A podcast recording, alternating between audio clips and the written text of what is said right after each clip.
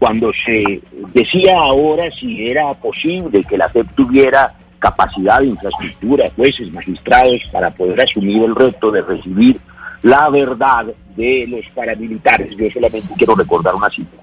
Más de 2.000 militares, militares, han encontrado solución jurídica hoy en la JEP y muchos de ellos han vuelto a sus hogares, a su familia, a la libertad, y la JEP está resolviendo sus asuntos. Aquí estamos hablando de más de 2.000 y probablemente quienes tengan que acudir a la Comisión de la Verdad de la JEP para develar la gran verdad del paramilitarismo no sean más de una veintena.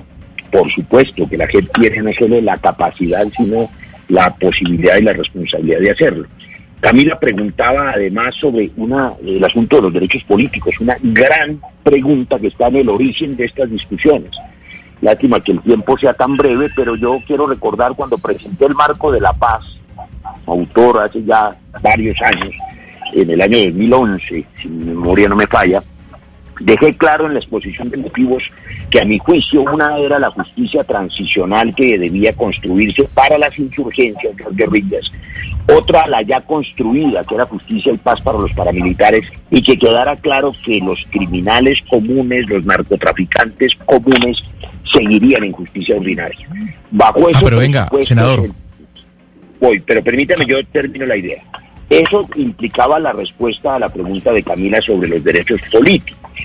Entonces, el proyecto que he presentado, para que quede claro, no le devuelve derechos políticos a ningún paramilitar porque los mantiene en la jurisdicción de justicia y paz, los mantiene bajo la ley 975 que ellos firmaron ahora que ellos consideran que eso fue un error o una traición, pues hay que recordar que en el referendo de Uribe del año 2002 o 2003, que coincidía con los inicios de las conversaciones y luego con la firma del pacto de Realito, él propuso a los colombianos públicamente, ahí están las preguntas para quien quiera volver a leerlas, que se dieran curules en, no solo en el Congreso, en los consejos, en las asambleas, en la Cámara y en el Senado, ¿a quiénes?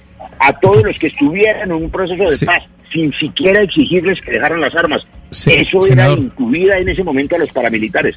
Eso se hundió, eso no pasó y ellos nunca tuvieron ese derecho. Este proyecto no les dará ese derecho, pero sí el incentivo que pregunta Camilo, Camila, la solución jurídica. Muchos de ellos están en el limbo, vuelven a la justicia ordinaria, enfrentan múltiples condenas. Esta posibilidad del certificado de verdad puede devolverlos al sistema de penas alternativas y esa es una solución jurídica que por supuesto va a servirle a quienes le den la verdad a las víctimas.